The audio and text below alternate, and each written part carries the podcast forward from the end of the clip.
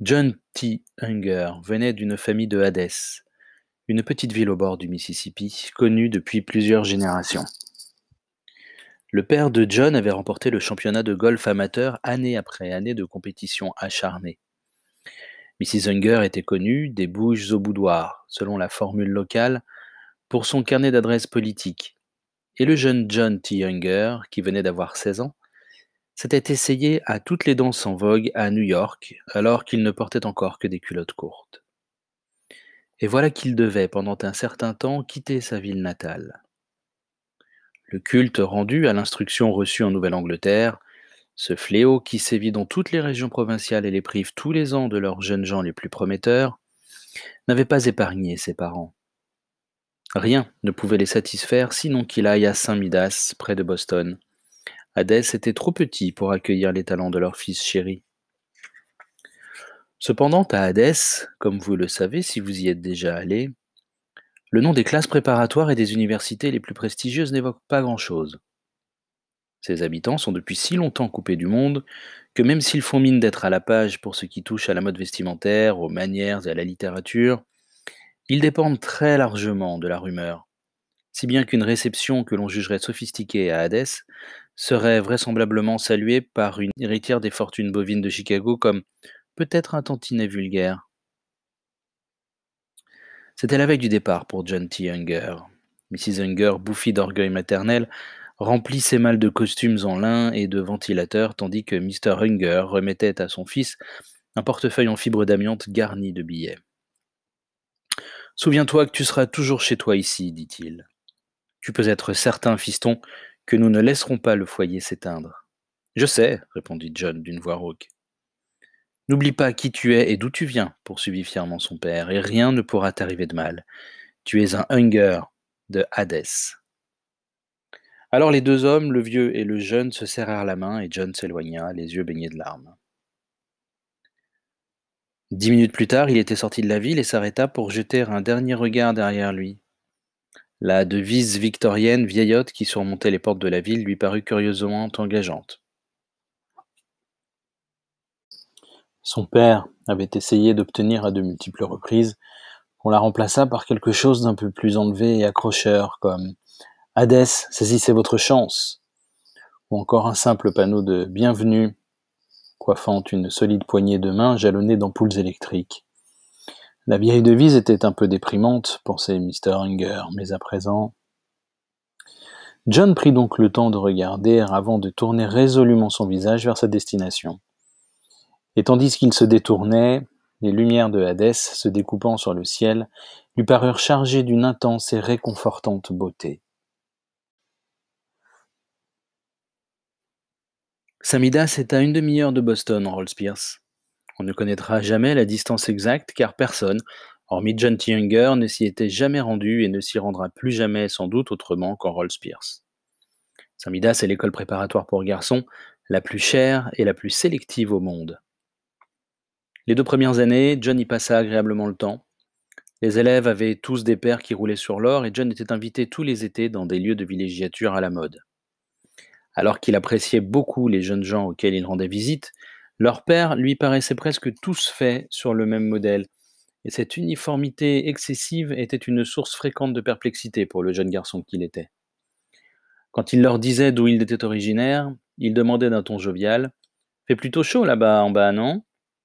Et John esquissait un sourire en répondant En effet. Il se serait montré plus chaleureux s'ils n'avaient pas tous fait la même plaisanterie, dont la seule variation était au mieux. Il fait assez chaud pour vous là-bas en bas qu'il détestait tout autant. Au milieu de sa deuxième année d'école, un beau garçon réservé du nom de Percy Washington rejoignit la classe de John. Le nouveau était d'un abord agréable et d'une parfaite élégance, même pour Saint-Midas, mais pour une raison obscure, il gardait ses distances avec les autres élèves. La seule personne dont il était proche était John T. Younger, mais même à John, il ne livrait absolument rien concernant sa région d'origine ou sa famille. Qu'il fût riche, cela allait sans dire. Mais en dehors des quelques déductions de cet ordre, John ne savait pas grand-chose de son ami, si bien que sa curiosité gourmande promit d'être amplement satisfaite lorsque Percy l'invita à passer l'été dans sa maison, dans l'Ouest. Il accepta sans hésiter. Ce n'est que lorsqu'ils furent dans le train que Percy se montra pour la première fois plutôt disert. Un jour, tandis qu'ils déjeunaient dans le wagon-restaurant et évoquaient les défauts de quelques-uns de leurs camarades, Percy changea brusquement de ton et déclara sans transition Mon père est de loin l'homme le plus riche du monde. Oh répondit poliment John. Il ne voyait rien à répondre à cette révélation. Il songea à C'est très bien, mais cela sonnait creux et il s'apprêtait à dire Vraiment? mais se retint car il aurait l'air de mettre en doute l'affirmation de Percy. Et une affirmation aussi stupéfiante ne pouvait guère être mise en doute. De loin le plus riche, répéta Percy. Je lisais dans l'Almanach mondain, commença John, qu'il y avait un homme en Amérique qui gagnait plus de 5 millions par an, quatre hommes qui gagnaient plus de 3 millions par an, et Oh, ça, ce n'est rien Un croissant de mépris se dessina sur les lèvres de Percy. Capitaliste de pacotille, menu fretin de la finance, boutiquier et prêteur sur gage. Mon père pourrait les acheter sans même s'en rendre compte. Mais comment fait-il? Les autres n'ont qu'à verser ce qu'ils versent comme impôt sur le revenu, car ils n'en payent pas. En fait, il en paye un peu, mais il n'en paye pas sur son véritable revenu. Il doit être très riche, dit simplement John. Tant mieux. J'aime les gens riches. Plus les gens sont riches, plus je les aime. La plus grande sincérité illuminait son visage sombre. J'ai séjourné chez les Schlitzer Murphy à Pâques. Vivian Schlitzer Murphy avait des rubis gros comme des œufs de poule et des saphirs comme des globes avec des lumières à l'intérieur. J'adore les bijoux, chéri Percy, enthousiaste. Naturellement, je ne voudrais pas que cela se sache à l'école, mais j'en ai moi-même une collection intéressante. J'en faisais la collection avant de me mettre au timbre.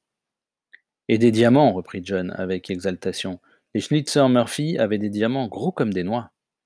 Ça, ce n'est rien. Percy s'était penché vers lui et avait baissé la voix au point qu'elle n'était plus qu'un simple murmure. Ce n'est rien du tout. Mon père a un diamant plus gros que l'hôtel Ritz-Carlton. Le soleil couchant du Montana s'étalait entre deux montagnes comme un gigantesque bleu, d'où partaient de sombres artères disséminées sur un ciel infecté.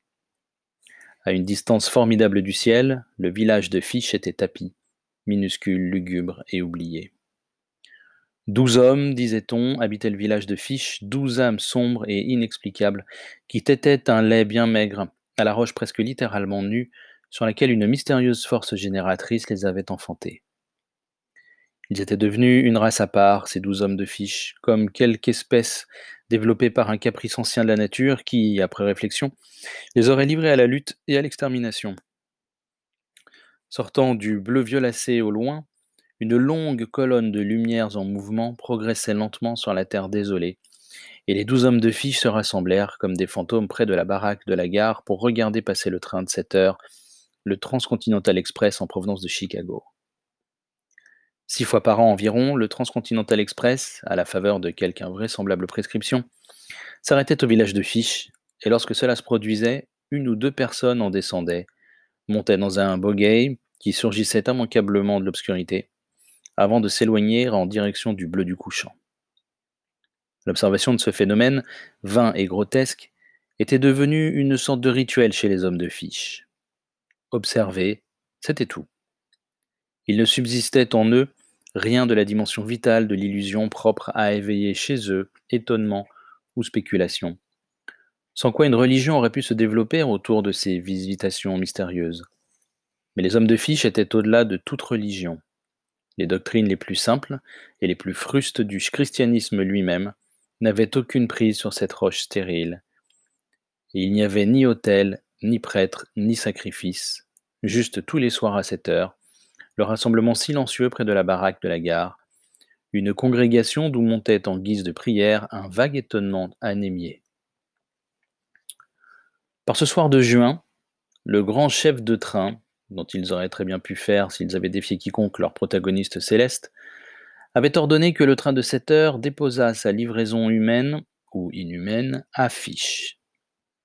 À 7h02, Percy Washington et John T. Younger descendirent du train, passèrent en hâte devant les yeux subjugués, hébétés, redoutables des douze hommes de Fiche, montèrent dans un boguet manifestement sorti de nulle part et s'éloignèrent.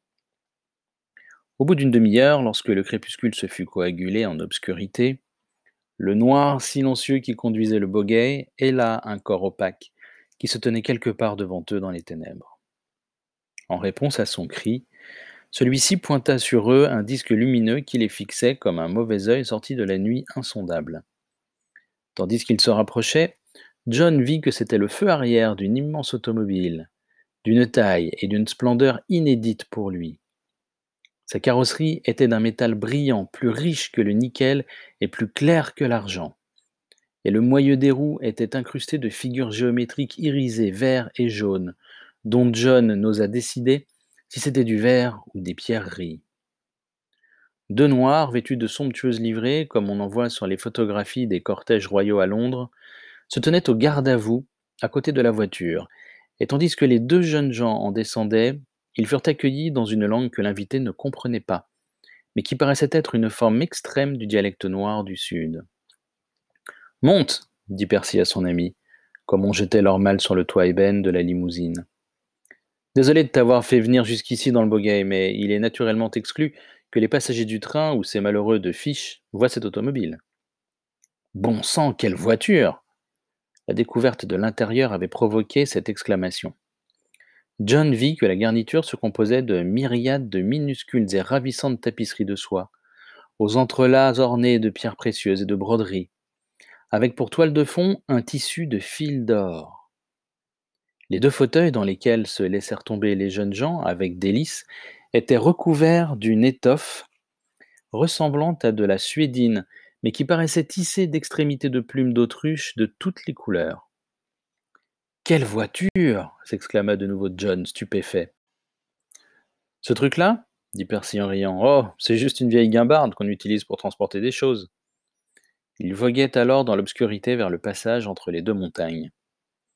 Nous y serons dans une heure et demie, dit Percy, jetant un coup d'œil à la pendule. Je préfère te dire tout de suite que ça ne ressemblera à rien de ce que tu connais. Si la voiture pouvait laisser imaginer à John ce qu'il allait voir, il se préparait à être en effet étonné. Le credo qui accourt à Hadès place en tête de ses articles de foi l'adoration et le respect le plus sincère pour la richesse. Si face à elle, John n'avait pas été tout simplement rayonnant d'humilité, ses parents se seraient détournés de lui, horrifiés par un tel blasphème. Ils avaient atteint le passage entre les deux montagnes, et presque sitôt qu'ils s'y furent engagés, la route devint plus accidentée. Si la clarté de la lune arrivait jusque-là, tu verrais que nous sommes dans un large ravin, dit Percy, en tentant de scruter l'obscurité par la portière. Il dit quelque chose dans le microphone, et le valet de pied alluma instantanément une lampe torche dont il promena l'immense faisceau sur les coteaux. Rocailleux, comme tu vois. Une voiture ordinaire ne tiendrait pas une demi-heure. À vrai dire, il faut un char pour circuler là-dedans quand on ne connaît pas le chemin. Tu remarques qu'on attaque la montée à présent. La voiture grimpait manifestement, et au bout de quelques minutes, elle franchissait un sommet, d'où ils aperçurent la pâle lueur de la lune montant au loin. La voiture s'arrêta brusquement, et plusieurs silhouettes se matérialisèrent dans l'obscurité environnante. Des noirs, là encore. Les deux jeunes gens furent à nouveau salués dans ce dialecte vaguement reconnaissable.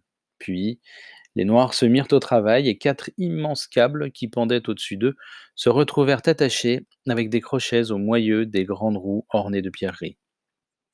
Au son d'un retentissant Ois John sentit la voiture lentement soulevée de terre, de plus en plus haut, loin des rochers les plus élevés de part et d'autre, puis plus haut encore, jusqu'à ce qu'il découvrit devant lui une vallée moutonneuse qu'éclairait la lune et qui offrait un contraste saisissant avec le bourbier de rochers qu'il venait de quitter.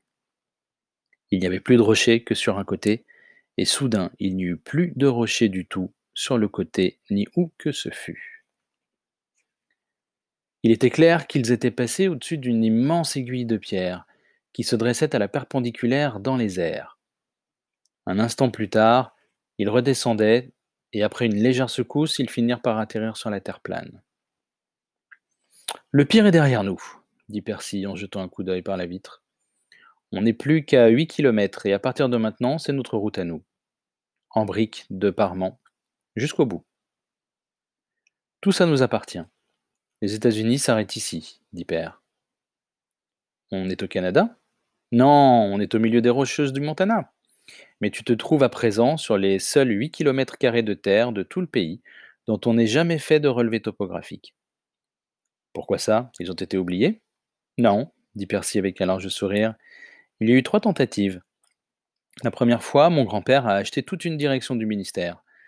La deuxième fois, il a fait trafiquer les cartes officielles des États-Unis, et ça les a tenus à distance pendant 15 ans. La dernière fois, ça a été plus compliqué. Mon père s'est arrangé pour que leur boussole se trouve dans le champ magnétique le plus puissant qu'on ait jamais créé artificiellement. Il a fait fabriquer tout un jeu d'instruments de mesure avec un léger défaut qui allait permettre à ce territoire de ne pas apparaître, et il les a substitués à ceux qui devaient être utilisés. Ensuite, il a fait dévier le cours d'une rivière et fait bâtir sur ses rives un semblant de village pour qu'ils pensent, en le voyant, qu'il s'agissait d'une petite ville située à 16 km en amont de la vallée. Il n'y a qu'une chose que mon père craigne, conclut-il.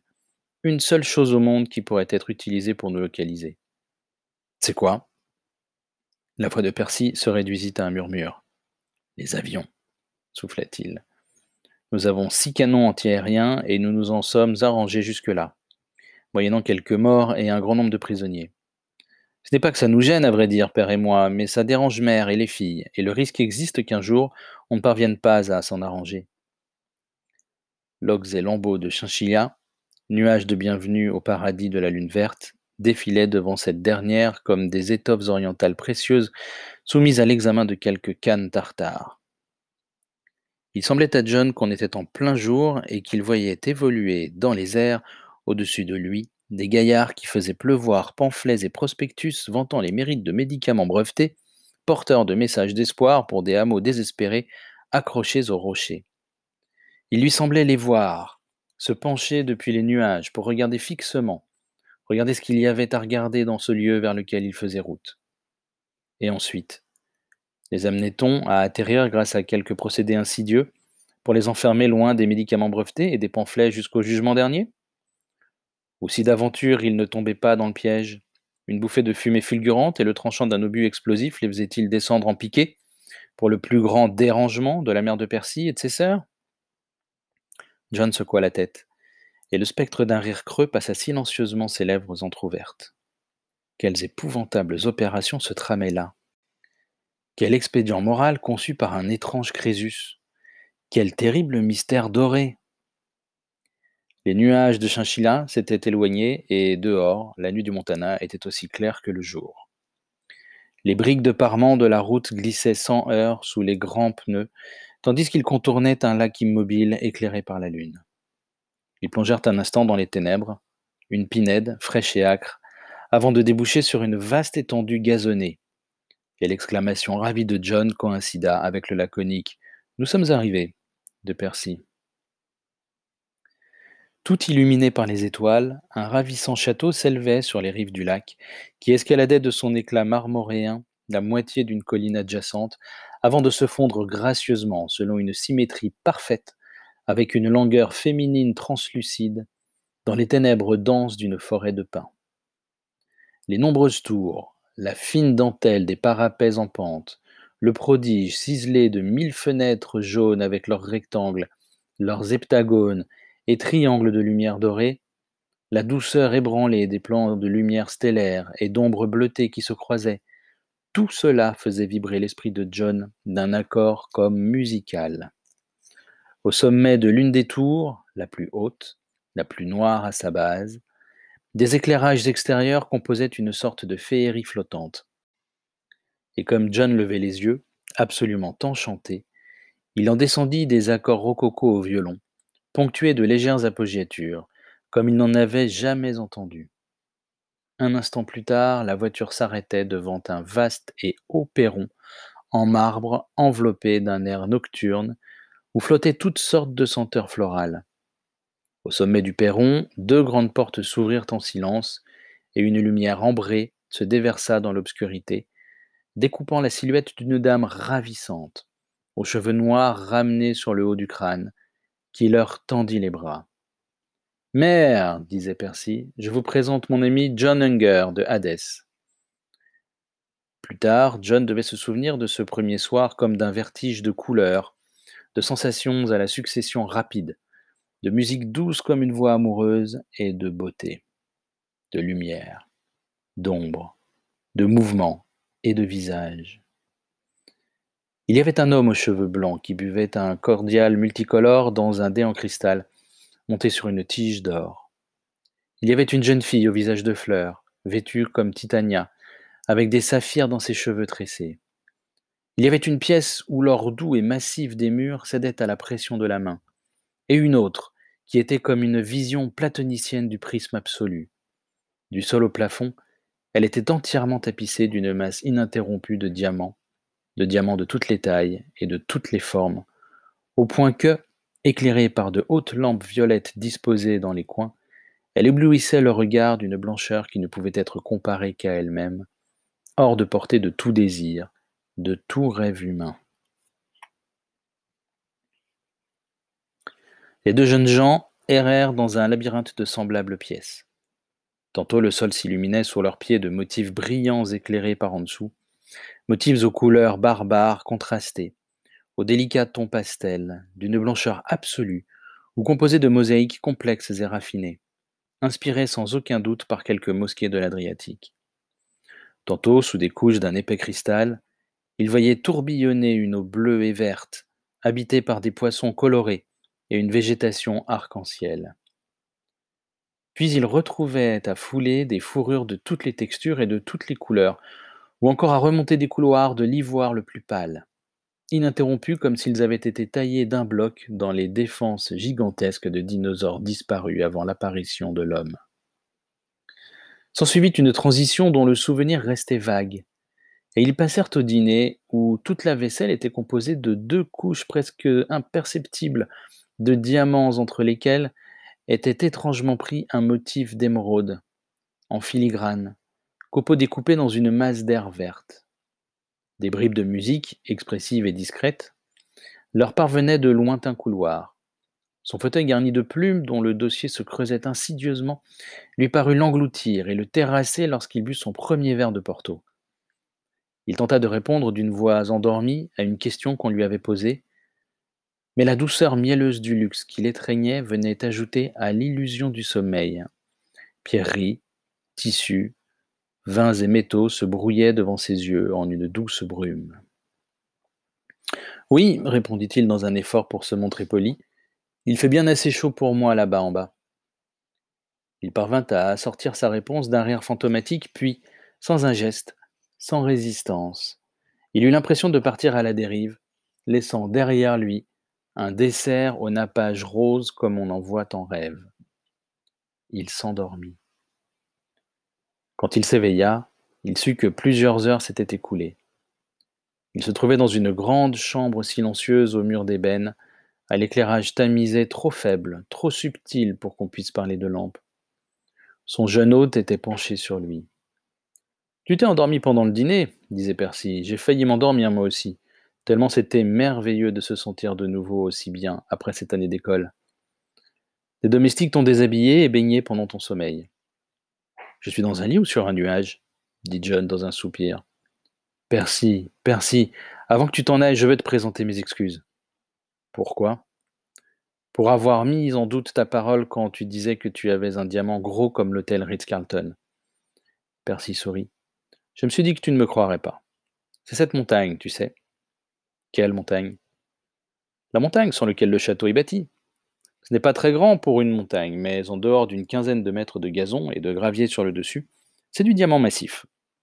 Un seul diamant, 1600 mètres cubes, sans un défaut. Tu m'écoutes, dit. Mais John T. s'était rendormi.